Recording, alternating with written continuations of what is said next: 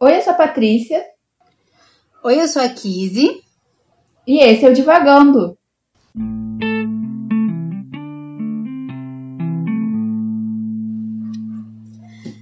Olá, pessoal! Sejam muito bem-vindos a mais um episódio do Divagando. É um prazer estar aqui com vocês nesse primeiro episódio sobre o terceiro livro desta nossa terceira temporada. É, no episódio de hoje a gente vai falar sobre o livro A Insustentável Leveza do Ser, do Milan Kundera. Eu espero que seja assim que se fale o nome dele. E essa, essa temporada, né, lembrando que a gente está dando aí uma, uma volta ao mundo, né, dessas nossas leituras aí dentro dos nossos parâmetros e dentro da nossa lista de livros que a gente gostaria de ler.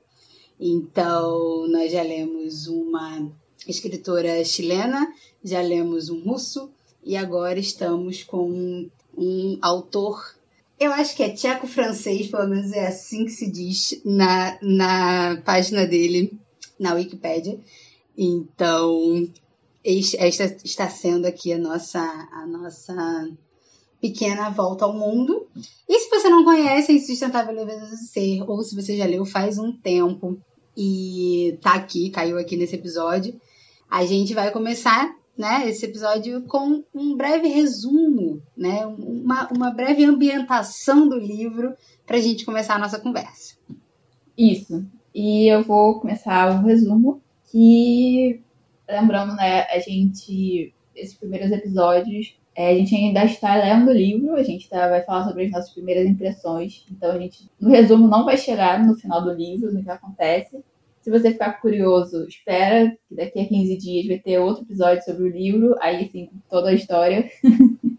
Mas A Insustentável Leveza do Ser é a história, até agora, de um casal, que é o Thomas e a Teresa. E basicamente é a história do romance deles. É como eles se conheceram, como a relação deles vai se desenvolvendo. Mas a narrativa em si ela é um pouco diferente, né, do que a gente está acostumado em livros de romance, porque no meio do livro você tem reflexões tanto sobre os temas, né, que estão rondando a vida desses personagens dentro do livro, quanto do próprio narrador, escritor, que fala um pouco desse processo de escrita desses personagens. Então é um livro que é, é um livro um pouco diferente. Você já começa ele com um capítulo ou dois dentro dessas reflexões. Inclusive, as primeiras reflexões são sobre a questão né, que nomeia o livro, que traz o título do livro, que é o que seria né, a leveza e o que seria o peso, né? E além disso, né, a gente vai acompanhando como o Tomás e a Teresa se conheceram, como a relação deles se dá, os problemas que eles têm nessa relação é, e também alguns acontecimentos externos que influenciam a vida e a relação deles dois. E esse é um breve resumo, bem breve, até onde a gente leu, né? e eu acho que é basicamente isso. Certo, Kiz? Certo, eu acho que é bem por aí mesmo. É, a gente, para quem tem acompanhado os nossos sprints de leitura, né, já sabe mais ou menos onde a Patrícia está na, na leitura do livro. Mas eu estou próxima também, né? Nós estamos ali na segunda parte. O livro é dividido em cinco ou seis, peraí que eu me perdi. Em sete partes. É, nós estamos ali um, um pouco na metade da segunda parte. Acho que nós dois estamos, estamos basicamente assim no, no, mesmo lugar, então acho que não tem muito spoiler que a gente possa dar uma para outra, porque a gente está acho que com um ou dois capítulos de diferença. Mas eu começo, graças a Deus, Patrícia não me tirou a honra nesse episódio.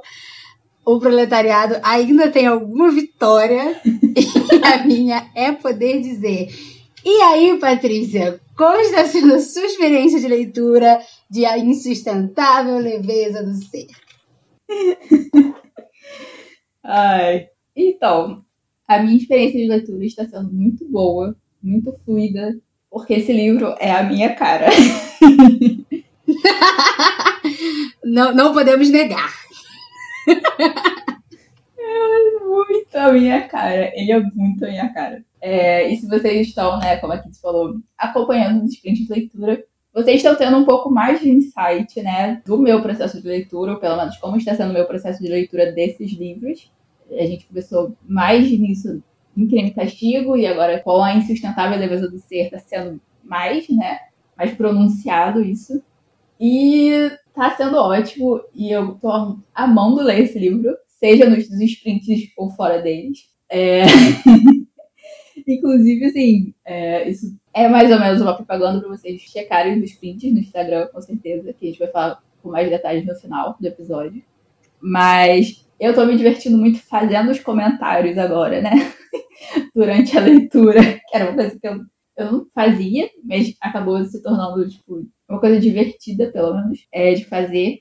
E, e eu acho que assim, a Kizzy tá dando vários spoilers da minha leitura, né? Da minha experiência de leitura. Daqui a pouco ela não vai nem poder mais perguntar. Eu continuarei perguntando, porque esta é a única honra que o proletariado está tendo neste podcast. Então não me tire, não me tire a minha felicidade. porque uma coisa é assistir, outra coisa é verbalizar. entendi, entendi. Mas eu acho bem interessante, né? Porque com a leitura dos sprints e os comentários, é, eu acho que eu também estou conseguindo falar de alguns temas que às vezes não dá tempo de falar nos episódios, porque a gente separa, né, enquanto tá lendo, vários temas diferentes, várias coisas que a gente pensa, e nem sempre dá tempo, a gente tem dois episódios de 40, 45 minutos, às vezes mais, e a gente pede desculpas às vezes, fazendo episódios muito maiores do que isso, porque o tempo de todo mundo é bem precioso. Mas é, eu tô fazendo uma ótima experiência de poder falar, né, mesmo que muito brevemente, sobre esses outros assuntos que às vezes a gente não consegue colocar no podcast. Mas é isso. E eu tô falando tanto do sprint assim, porque tá sendo muito parte da minha, da minha experiência de leitura, né? Mas, resumindo, eu tô gostando bastante. O livro tá me fazendo pensar muito sobre tudo que é mencionado nele, para o livro em si e para minha vida também. E eu tô numa parte que o autor narrador, né, tá falando sobre a relação da Teresa com a mãe dela, então, tipo, a gente sabe como a relação das pessoas com as suas mães são importantes na vida delas. Então tá sendo bem interessante. E você, Kizzy, como está sendo a sua experiência de leitura? Porque eu não tenho ideia de como está sendo a sua. Cara, eu descobri que eu gosto dessa galera ali da República Tcheca, né? Dessa galera ali de, fora desse eixo ali, Inglaterra, França, Estados Unidos. É, não que os Estados Unidos seja ali na Europa, mas, enfim, vocês entendem o que eu quero dizer quanto a, ao alcance, né? Que, que a literatura deles tem.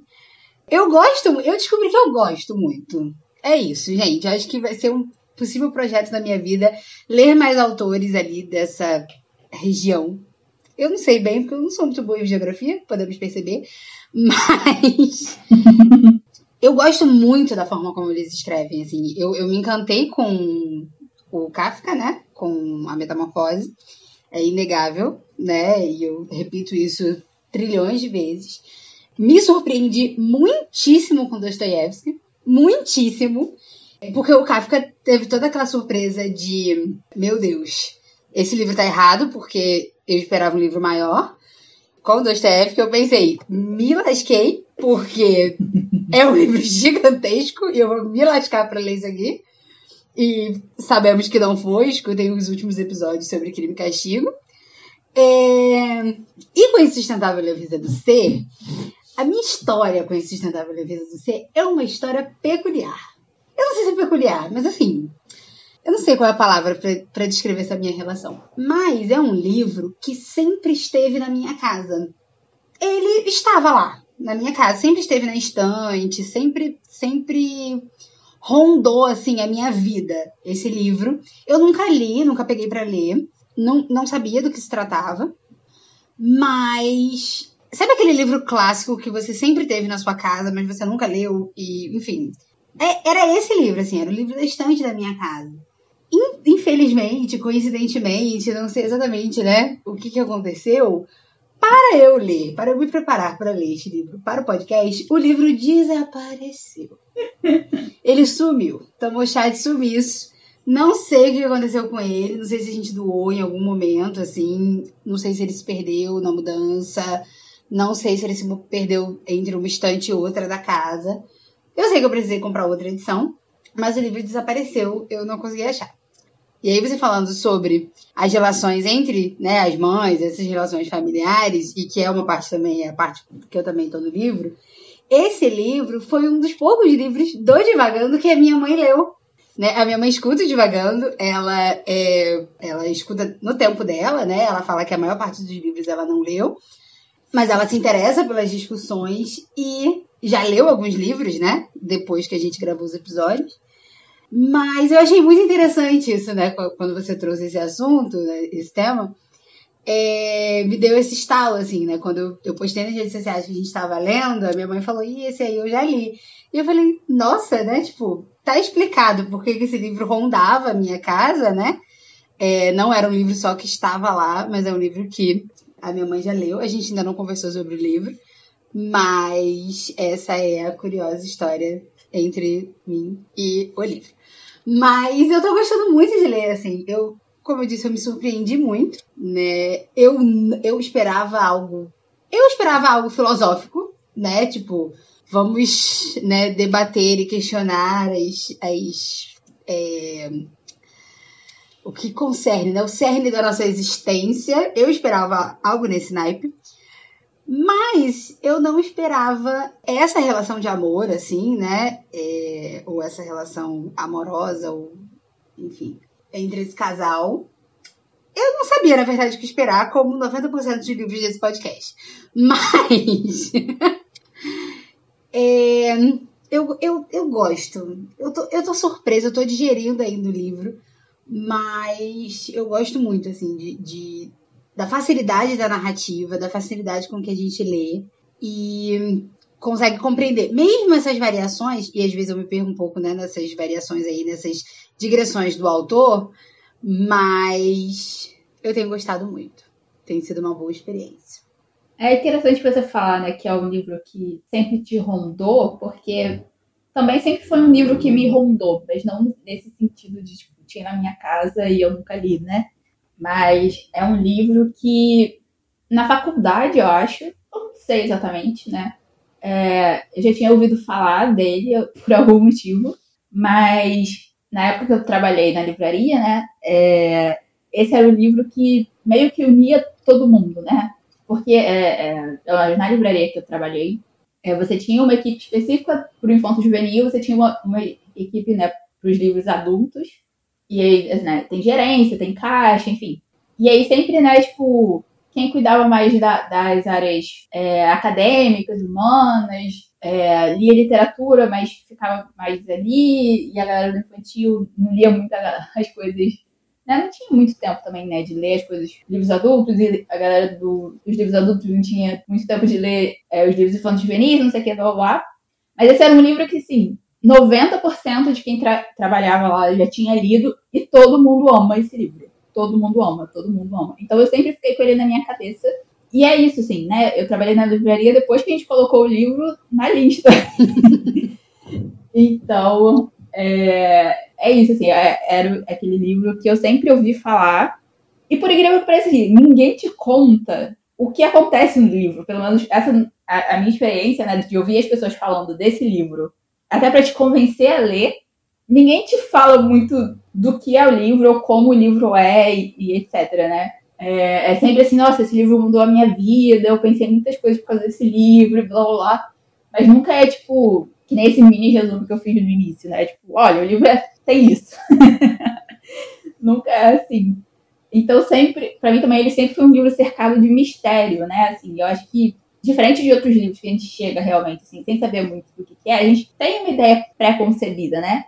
E se você tem uma ideia pré-concebida, você imagina realmente né, que ele vai ser mais reflexivo, mais filosófico, é, pelo título em si, mas você não, não imagina muito né, como ele é. E é muito, muito, muito interessante. Muito, muito interessante. Assim, é muito minha cara. É muito minha cara. Sim, eu, é, isso é algo que nós todos devemos concordar, que é um livro que é a cara da Patrícia. absolutamente reflexivo, um tanto quanto aleatório.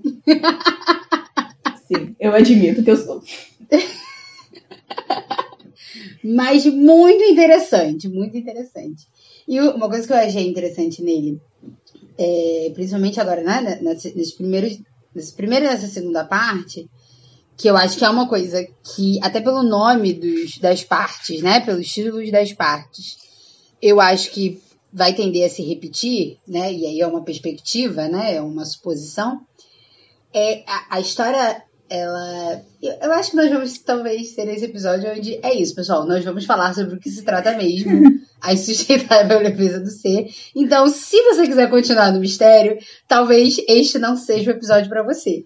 Mas, se você não se importa, né, em desbravar esse mistério, é, continue ouvindo, porque é por esse caminho que nós vamos. Porque eu acho que não tem como falar sobre o livro sem abrir um pouco esse mistério e falar sobre o que realmente ele trata. Eu não sei se é um código, é, um grande acordo nacional é, com o Supremo e com tudo, que não se pode falar sobre o enredo, não sei, nunca ouvi falar nada do tipo, né, que nem o Clube da Luta, que não se pode falar sobre o Clube da Luta. Que você acabou de falar. Mas, exatamente. Mas, embora eu nunca tenha visto também o Clube da Luta, eu só sei dessa regra mesmo. É... Deve ser por isso que eu nunca vi o Clube da Luta. Mas pelo menos você não está no Clube da Luta. E aí então você pode falar. Porque a regra é essa: se você está no grupo da luta, você não pode falar sobre ele. E fazendo um parênteses muito rápido e aleatório, porque né, a gente já concordou que eu sou uma pessoa razoavelmente aleatória. É, tem um canal no YouTube, não sei se eu já falei aqui, mas tem um canal no YouTube que eu assisto, que são dois caras que são dos Estados Unidos. Um é psicólogo, o outro é cineasta. E eles fazem análises cinematográficas e, e psicológicas e conversando entre si, né, sobre os, os filmes.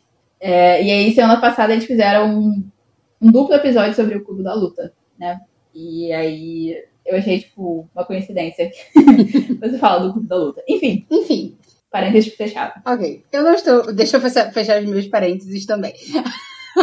então, como nós não estamos dentro do Clube da Luta, nós vamos falar sobre a insustentável leveza de ser nos seus pormenores. Então, voltando ao, ao tema que me fez falar tudo isso, hoje a gente está absolutamente aleatória e divagante, mas continuando. É, uma coisa que eu achei interessante né, na narrativa é que ele começa contando sobre a relação né, do, do Thomas com a Teresa a partir muito do viés do Thomas, né?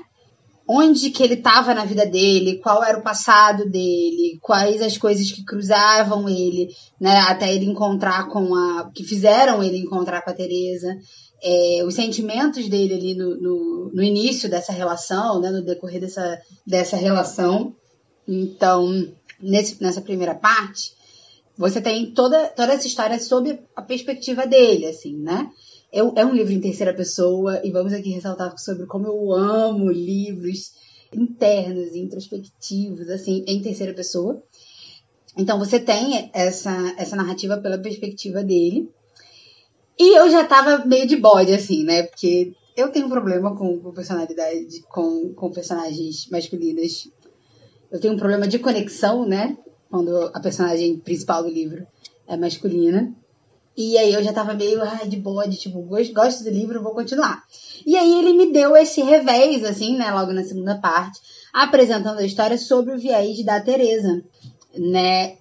E aí tudo que faz, e aí todo o background, né, e, e o que faz ela ela chegar até o, o, o Thomas é, e os sentimentos, e graças a Deus, como a gente comentou um pouco no sprint, eles explicam o sonho. Gente, se você for escritor e estiver me ouvindo e for uma pessoa que gosta de botar sonho no seu, no seu livro, explica o sonho. Faz fazer uma nota de rodapé, fazer um apêndice no final do livro. Bota alguém para explicar esse sonho. Gente, eu, eu fico confusa com sonhos. Me dá nervoso que eu nunca consigo adivinhar o que significa. E é isso. Eles explicam o sonho e obrigada Mila Kundera por isso. Ele ainda está vivo no auge dos seus 92 anos ou 90 e tantos anos. Se por acaso você ouvir esse episódio, muito obrigada. Você fez o dia, fez o dia de uma leitura. Muito obrigada por explicar o sonho. E aí eu gostei disso, né? Dessa, dessa mudança de perspectiva. Eu tô achando que vai ter mais uma mudança de perspectiva pro, pro terceiro. É, pra terceira parte de uma outra personagem, né? Eu acho, não sei. Eu, eu dei uma folheada, mas eu, eu dei uma folheada assim, por alto mesmo. Não, não parei pra, pra ver se essa minha conjectura está, está correta. Mas. Então eu acho que isso vai tender a se repetir, né? Muito pelo nome das partes, né? Porque uma é, tipo, é a leveza e o peso, a alma e o corpo. Aí as palavras incompreendidas. Aí depois repete, né? A alma, a alma e o corpo, a leveza e o peso. É, existe esse trocadilho, né? Então eu estou fazendo teorias, porque é isso que eu tenho feito essa semana. Então é isso que eu tenho feito sobre esse, sobre esse livro também. Não sei se estarei certa no próximo, no próximo episódio a gente conta. Sim, mas é uma coisa que eu queria que acontecesse também, né? Que o livro fosse a partir de várias perspectivas, porque a perspectiva do Tomás é, é não é só a bode da Kizzy. Ela é um pouco difícil de engolir. Ele é insuportável, é isso que a gente está querendo dizer? Talvez, pelo menos é assim que eu, eu sinto. Não gosto muito dele? Talvez também. Mas como eu disse, eu tô tentando, eu tô tentando abstrair um pouco esse meu ódio, né? Então eu tô tentando ser legal com os personagens, porque talvez eu esteja um pouco odiosa demais. Mas continua, perdão pela intromissão. É...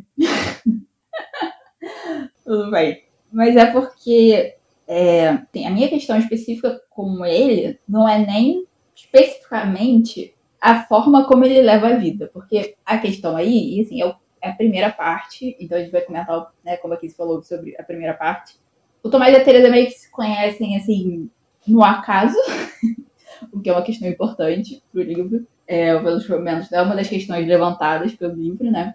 É, mas eles se conhecem meio que por acaso, se atraem um pelo outro, e aí começam esse romance, assim, de uma forma muito, como eu posso falar, muito rápida e muito avassaladora, assim, tipo, eles se conhecem passam uma semana juntos e aí ela se muda, né, tipo, pra cidade dele.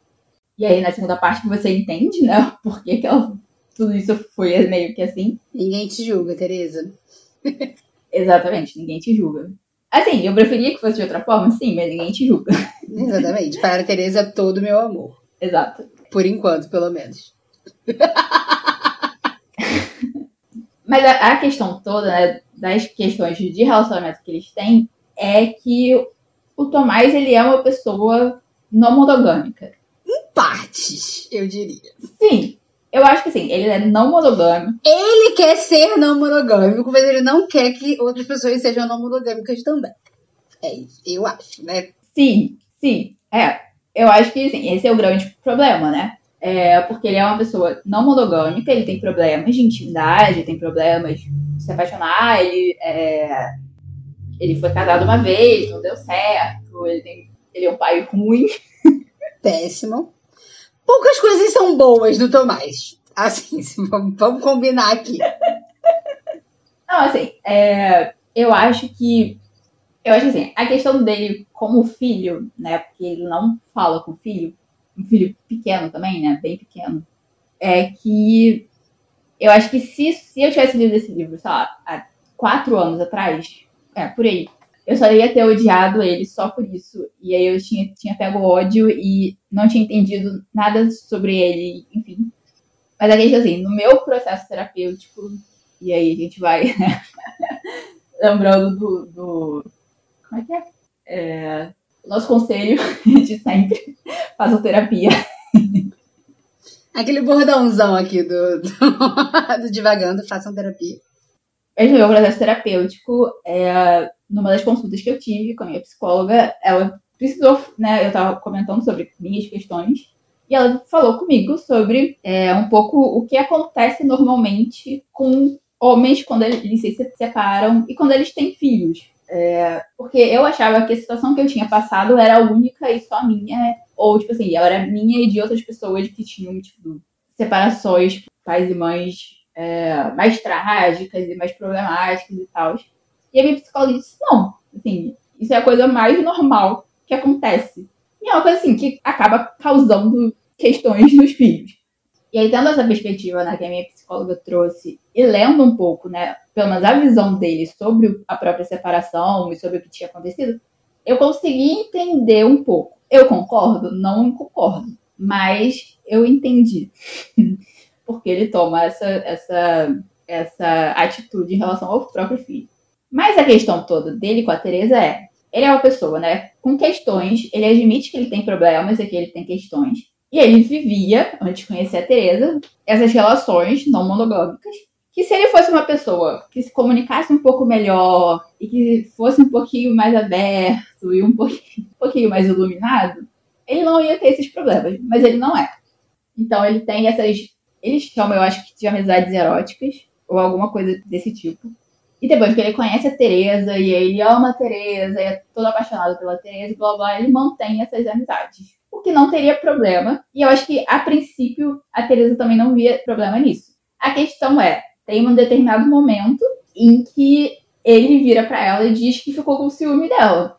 Só que isso ele fala quando depois que é, já aconteceu, já começaram a ter, eles dois já começaram a ter problemas, depois ele volta e aí ele fala dessa situação. E aí, quando você, né, você vê primeiro ela com ciúme, ela sofrendo por causa dessas amizades eróticas dele. E aí ele fala, e se você fala assim, meu filho, é óbvio, né? é óbvio que ela ia ter problema. Você que vira e chega que ficou com ciúme dela, e aí ela não pode ficar com ciúme de você. E aí depois, né, quando você tá lendo a, a, a visão da Teresa, eu acho que até né, tá escrito dessa forma que quando ele falou isso para ela, era como se ele estivesse dando permissão para ela sentir ciúme dele também. Sim. e isso é óbvio. e aí, assim, é isso, assim, ele é uma pessoa não é, que teoricamente ou gostaria, ou ele teoricamente é não monogâmico, mas ele se sente em relação a Teresa de uma forma monogâmica. Só que ele não quer abrir mão da vida não monogâmica que ele levava. E aí isso gera é, vários conflitos, ela tem, né, como a Cris estava falando, ela tem vários sonhos, muitos sonhos, né, muito complicados e horríveis, e ela sempre se sente mal, e aí ele tá ali do lado dela, mas a relação não tá indo bem, não sei o quê. E aí tem uma hora que, assim, eu tava pronta pra eles, sei lá, terminarem, ele vai a casa com ela. Eu fiquei, meu filho, o que você tá fazendo? Me explica aqui o que você tá fazendo, né? Mas aí, então, tipo, a, a, a, narrativa continua, né? E acontece uma questão que foi uma coisa que eu falei da época eu li isso enquanto eu tava no sprint, no primeiro sprint da, da eu tava levando ser. É, se vocês ficarem curiosos pelos sprints, tipo, a maior parte deles está salvo lá no nosso perfil do Instagram. E que eu tava lendo, né? E que o país onde eles moravam, porque o livro se passa na década de 60, é, foi invadido, foi invadido pela Rússia. O que é. Na hora eu fiquei muito. Meu Deus do céu, a gente tá tendo só coincidências com, com a situação atual. Se vocês querem saber um pouco sobre o nosso posicionamento em relação né, à invasão da Ucrânia, vocês ouçam o iníciozinho do primeiro episódio de Crime que a gente comenta um pouco sobre isso. É, mas né, a gente é pacifista, a gente é totalmente contra qualquer guerra e tal. Mas aí, por causa dessa situação, eles têm mais um embate ali, mais uma questão, é, e eles se mudam desse país, e depois de um tempo a Teresa volta, né, para o país deles, que eu não vou falar o nome exatamente, né, porque a geografia daquela região mudou bastante nessa época, inclusive por causa dessas questões. E aí, né, ela volta para o país, e você fica assim, ah tá, agora o negócio acabou. Acabou. Não tem porque. E ele vai e volta atrás dela. E não fiquei... tinha por que continuar. Tinha, tinha, acabou ali. Foi, foi catártico, inclusive. Mas ele vai e vai atrás dela. Mas é uma. A impressão que eu tenho assim é, é a relação deles mesmo é muito dada por esse impulso, né? Por essa ideia fixa que fica na cabeça e do nada a gente vai lá e faz, né? É, ele vai lá e, e, e faz acontecer. É... A outra coincidência. Uh! ai, ai, eu gosto de pequenas coincidências desse, desse divagando. Mila Kundera fez aniversário recentemente. Arianíssimo ele. Acho que primeiro de abril. Um pouco explica um pouco essas, essas tendências de rompante desses personagens. Sim.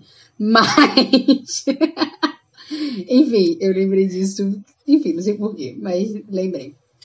É... Me perdi. Por que, que, eu sou assim? Por que, que eu sou assim, Deus? Por quê?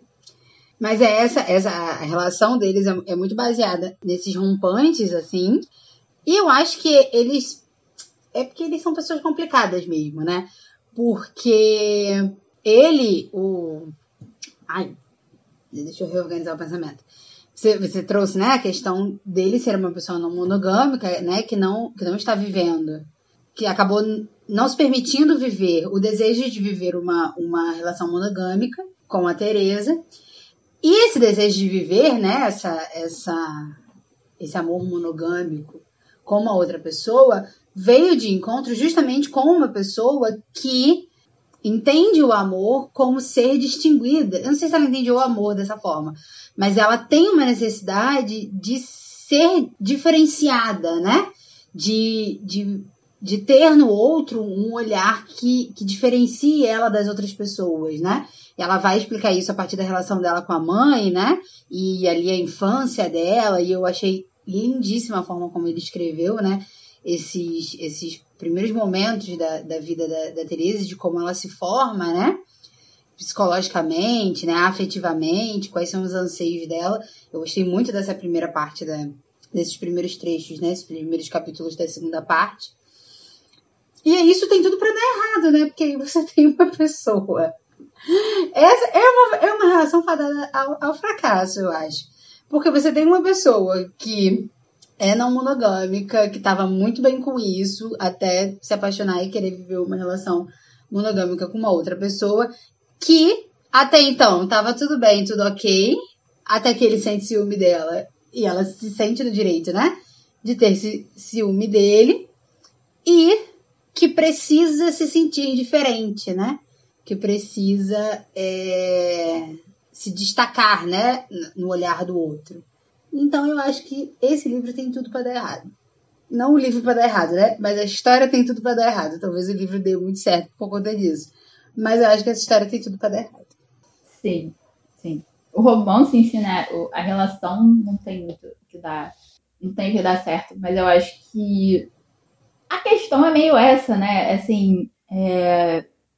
eu não lembro em qual parte que ele fala isso, mas e é uma das coisas que, ficar, que, me fez pensar bastante né, sobre a minha própria vida, é essa questão do que a vida não tem ensaio, né?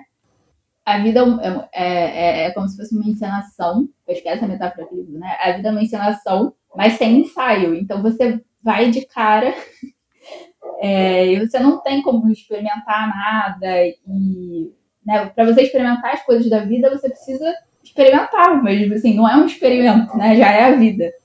E como uma pessoa que tem tendências controladoras, o que me causa alguns problemas na vida, e eu acho que é uma das coisas em que pouquíssimas pessoas que me conhecem pensam de mim, que eu tenho essa tendência, mas eu tenho. Eu sempre fui essa pessoa, né, que, tipo, pra fazer qualquer coisa, pensava em todos os, os, os, os todos os possíveis resultados que essa coisa ia ter é, e é isso, assim, vinha ansiedade, medo. Eu digo vinha, mas ainda vem, né?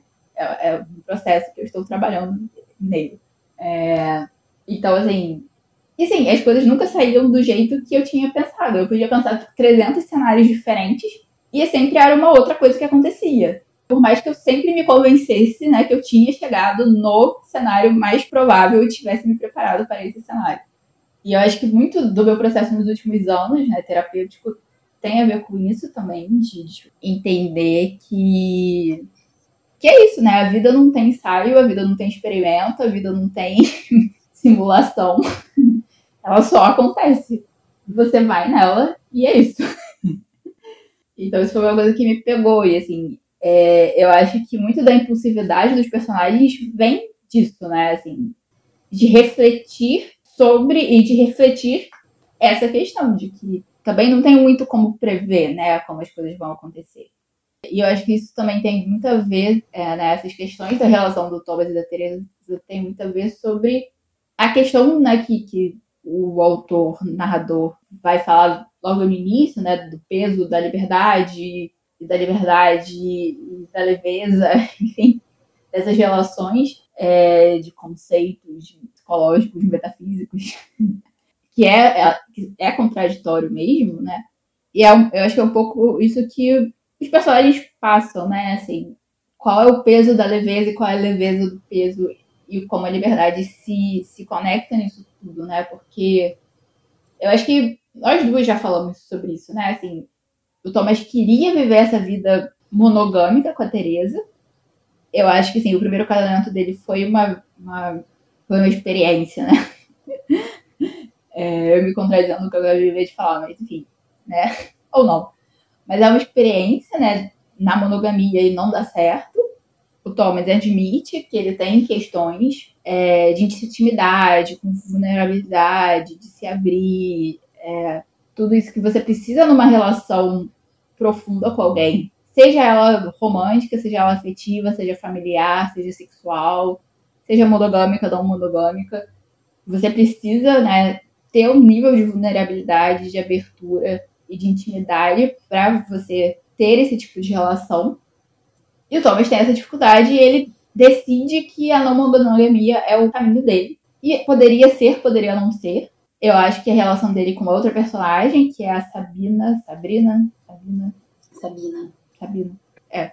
Ela acaba sendo até mais íntima, ou tão íntima quanto a que ele tem com a Teresa, mas que funciona melhor, porque ela aceita melhor, né, é, essa, esse lado dele, mas ao mesmo tempo, ele, para manter a relação dessa forma, né, que realmente sim, é íntima e é vulnerável e é aberta até onde cada um pode chegar também, entre o Thomas e a Teresa, ele precisaria para com ela, até por essa necessidade dela, que você descobre depois na parte dela, de ser distinguida dos outros, né?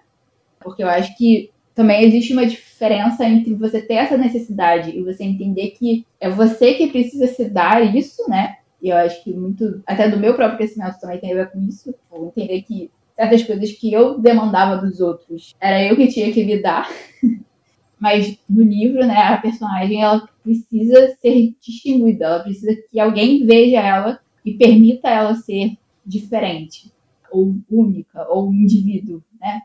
E não um, uma continuação da mãe dela.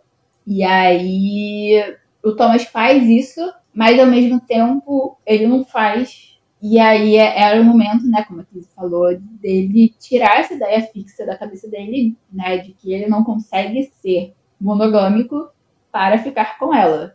É, não estou dizendo que isso é fácil ou difícil, enfim, mas é, é o tipo de relação que precisava de um combinado melhor para a situação. Sim, é comunicação, né? É, resolve boa parte dos problemas da vida e cria-se também boa parte dos problemas da vida. Mas você trazendo, né, essa, esse conceito, né, da gente só vive uma vez, é uma coisa também que, que me marcou muito, assim, né, logo no, no início, porque é um, é um, conceito apresentado logo, né? É, é, justamente o conceito que abre o livro. E aí eu achei um trecho aqui que eu marquei, que é na primeira parte, no finalzinho do capítulo 3, que ele diz assim: é, Uma vez não conta, uma vez é nunca. Poder viver apenas uma vida é como não viver nunca. E aí, quando eu li isso, né, e agora ouvindo você falar, me vem essa reflexão, né, do que é viver, né, do que é experimentar, do que é viver essa vida e o que é viver essa vida com é, alegria, né, com a sensação de estou fazendo a coisa certa ou estou vivendo a minha vida plenamente. Porque é isso, né? Você não, não, não tem ensaio, né? Você não tem um roteiro para seguir. Você só tem você e o seu talento, que no caso você não sabe ainda qual é, você ainda tem que descobrir qual é o seu talento no meio de toda esta bagunça que é a vida. então, eu acho que é, um, é o grande questionamento, né? É como, que, como se vive sem saber o que deve ser vivido, né? O que você é, supostamente deveria viver. Porque quando a gente escreve um livro, quando a gente né, vê uma série, quando a gente né, propõe aí uma obra de arte, um trabalho criativo, alguma coisa do tipo, você esboça, né? Você tem o, o, projeto, você tem onde você quer chegar, o que você quer passar, né? Só que é isso, né? A vida, todos os dias são os nossos últimos dias, né? Todos os dias a gente não sabe né? o que, é que vai acontecer amanhã, se a gente vai estar vivo, se não vai, se a gente vai viver 100 anos, se a gente vai viver mais 10 dias.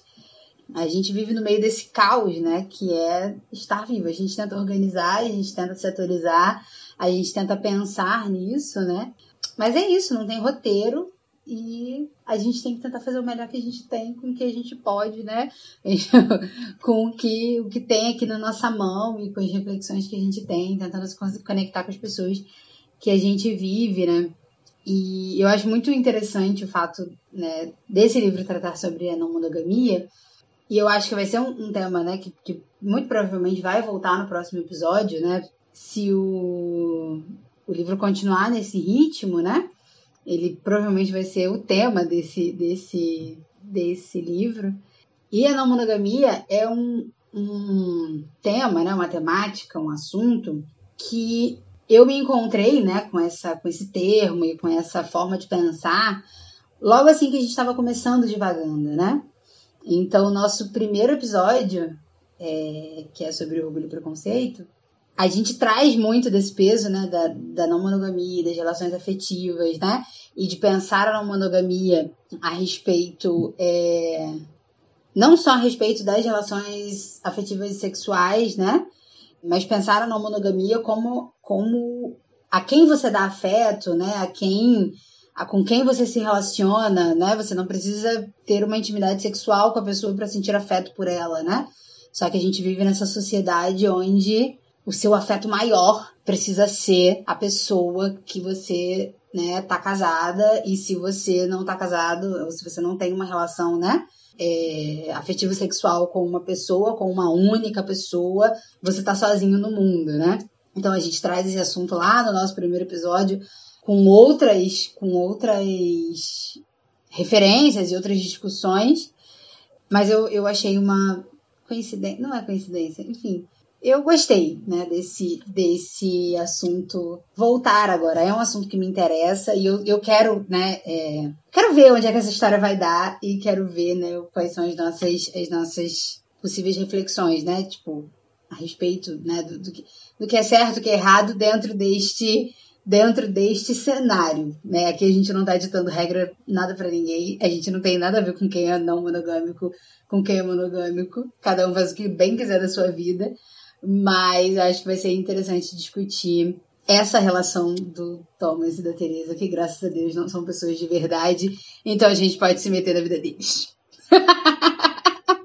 e eu gosto mais ainda porque o próprio autor defende que eles não existam. Eles não existem. Eles falam, eu poderia dizer que eles existiram alguma coisa, algum dia na vida. Mas não, eles surgiram das ideias da minha cabeça. Olha que maravilha. Que é maior autorização para se meter na vida dos outros do que essa. Então é isso mesmo que a gente vai ter. Aguardem cenas dos próximos capítulos. é, sim, sim. Eu também acho que, que esse vai ser um tema que vai ser recorrente e que a gente provavelmente vai trazer de volta no segundo episódio. Mas é, de uma coisa que você falou no início da sua fala, né, do que você estava falando, é sobre essa questão, né, comparando a vida com trabalhos criativos. Eu acho que a gente tem, né, um pouco mais de controle sobre os trabalhos criativos do que a gente tem. Um pouco, não, mas assim, bem mais controle do que a gente tem sobre a vida em geral. Que a vida a gente tem muito pouco controle realmente. A gente controla no máximo o que a gente faz no mundo, né? Porque nem os nossos pensamentos a gente controla de verdade. Eu falo isso por experiência própria. Mas. e como a gente viu também, incrível castigo, a gente não controla os nossos pensamentos. Mas você falou, né, sobre esse maior controle que a gente tem sobre os trabalhos criativos. E é uma coisa que eu vejo nos meus próprios trabalhos criativos, né? Eu acho que o Divagando acaba sendo um grande, um grande, um grande exemplo disso também. Um grande trabalho criativo. também é um grande trabalho criativo, gente, realmente. Mas é um grande exemplo disso, né? É, porque a gente se propõe a ser muito livre e falar né, o que vier na hora do que gente for falando a gente separa temas, eu sempre separo temas e coisas, eu separo, faço comentários no livro e eu marco várias coisas, enfim. é, sempre que eu tô lendo pro Divagando, eu tô também pensando o que eu posso falar no podcast, né? O que eu posso trazer, o que eu posso conversar sobre. Mas quando a gente senta para gravar, né, sempre tem várias surpresas, assim, vários livros que eu achei que a gente ia sentar um episódio e falar sobre uma coisa, a gente falou sobre uma coisa totalmente diferente, né? É que nem o episódio de Crime Castigo, primeiro, que a gente né, é, ia falar sobre ler um livro russo pela primeira vez na vida, e a gente falou sobre o Dia Internacional da Mulher. Então, assim, é sempre surpreendente, assim, e, e eu acho que talvez outros trabalhos né, criativos, não sei se isso acontece ou não, porque, por exemplo, eu não desenho, eu não pinto, eu não faço escultura, etc. Que, pra mim, pelo menos, né, parece uma coisa que você é, principalmente a escultura, né? Você precisa ter um controle maior porque você está ali moldando alguma coisa. Mas a escrita em si, né, que é, é, é um trabalho criativo que eu tenho mais familiaridade, porque eu escrevo e eu edito textos, então eu tenho um pouco. eu estudo, eu entendo sobre o assunto também. Eu vejo muito isso, né? Assim, você planeja, planeja, planeja, mas quando você senta para escrever também, o negócio vai de um jeito que você não estava planejando, né? Eu tenho momentos de escrita em que eu só sento e saio que sair. Tipo, eu tenho uma frase na cabeça e vai dali. É, e tem outros momentos que eu escrevo outras coisas e tal, e, e, eu tenho todo um planejamento, e eu fiz todo um planejamento de como toda a história vai ser e tal. E de repente chega e, tipo, um personagem, né, me faz tipo, ter que repensar tudo. Aí eu tô passando isso com um personagem, uma história que eu tô escrevendo. E que, tipo, eu tinha todo um planejamento para ele, e tudo se encaixava bonitinho. Mas conforme eu fui escrevendo, esse personagem foi tomando não é nem um outro caminho, assim, mas ele se tornou, ele, ele se tornou um personagem mais confuso, né, do que eu estava, porque. Meu Deus do céu, mas enfim. eu aqui falando da minha fic, mas enfim. mas eu acho. é, eu, eu entendo a, sua comparação, assim, né, o seu ponto. Mas acho que diferente da vida, ainda tem o crivo, né? Obviamente que, por exemplo, aqui no Divagando a gente se propõe a ser livre. E a gente conversa e a gente acha que vai falar de uma coisa, e daqui a pouco a gente falou de um assunto absolutamente diferente, como por exemplo esse que a gente está falando agora. Mas se a gente, né, tipo, terminar agora, muito obrigada pessoal, até o próximo episódio. Terminar, ouvir o episódio e falar: olha, ficou uma tremenda de uma bosta, odiamos tudo. É, vamos gravar de novo. Né? Existe o crivo. A gente não faz isso. Gente, acho que a gente nunca fez. A gente nunca fez, a gente nunca regravou nenhum episódio. Mas é isso, a gente tem essa possibilidade. Se a gente quiser, a gente vai lá e regrava. Né? Quando você escreve aí seu personagem confuso, se você achar, olha, foi assim, foi da minha subjetividade, aconteceu isso assim assado, mas não serve pra história, não tô afim de, de expor essa minha fragilidade através desse personagem, vou lá, apago, rasgo, se você estiver escrevendo à mão, queimo e é isso, acabou, é como se nunca tivesse existido. Só vai ter existido no seu inconsciente, porque se ninguém leu, nunca existiu, é isso? Porque se tá na internet é verdade, então se ninguém leu, nunca existiu. É... e é isso, assim, existe esse controle, né? Na vida não existe. O máximo que você pode fazer é depois de uma discussão com alguém, depois de uma conversa com alguém, você parar no banheiro e pensar todas as possíveis né, resoluções para aquela conversa, tudo que você de bom podia ter dito, como você poderia ter feito uma saída fenomenal. E não aconteceu, e nem vai acontecer, porque o momento passou, tudo acabou, não tem como você deletar, não tem como você acrescentar, não tem como você é, controlar né, o, o tempo e o espaço, né? Então, eu entendo o ponto, né, de que os nossos trabalhos criativos, e não só os criativos, né, mas eu acho que qualquer trabalho ele é afetado pelas nossas subjetividades, porque a vida é, é feita das nossas subjetividades, né? É, então, sei lá, se você está fazendo um trabalho acadêmico, é a partir do que você está vivendo, né? É, se você estiver num ambiente estressante, o seu texto vai sair de uma forma. Se você estiver num ambiente relaxado, o seu texto vai sair de outro. Né? É, a nossa vida toda é implicada pela, pelos nossos sentimentos e as nossas reações, né?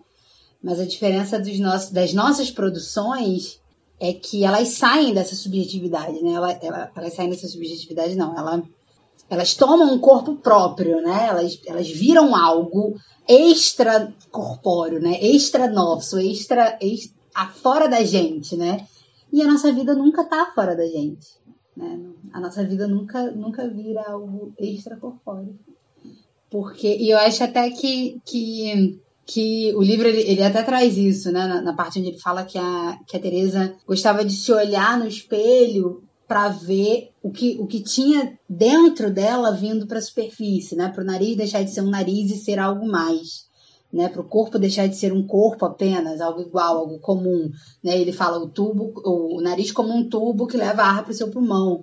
Né? Para o nariz deixar de ser isso e ser outra coisa né? E, e, eu acho que ele tem muita razão nisso, né? De como esse corpo aqui é o, é o corpo que a gente tem e é o corpo que, que a gente está vivendo, né? E, e, falando sobre esse tema, lembrei de uma coisa agora, que o dorama que eu mais amo na vida é porque essa é a minha primeira vida, né?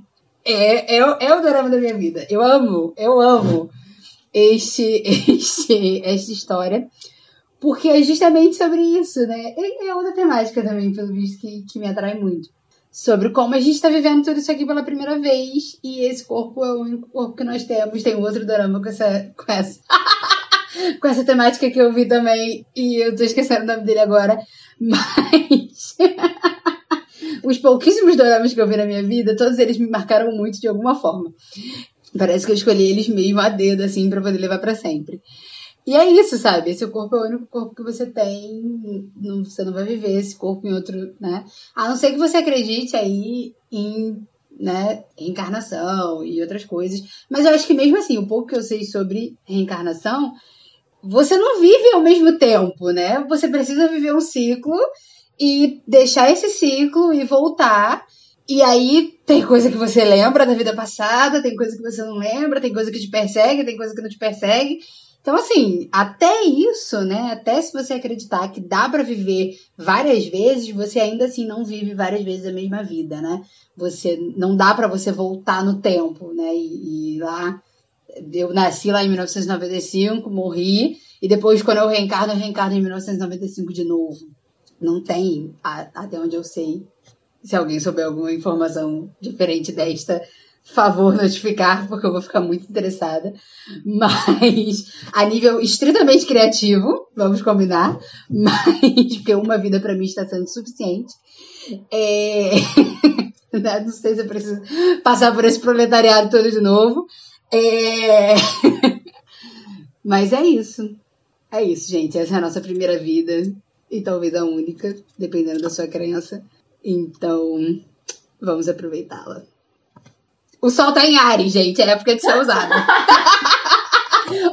aventureira e desbravador. uh, mas sim, esse é o nosso episódio que terminou, está terminando de uma forma muito parecida que o último split terminou também, de uma forma muito esotérica, porque a gente está muito esotérica nesse podcast.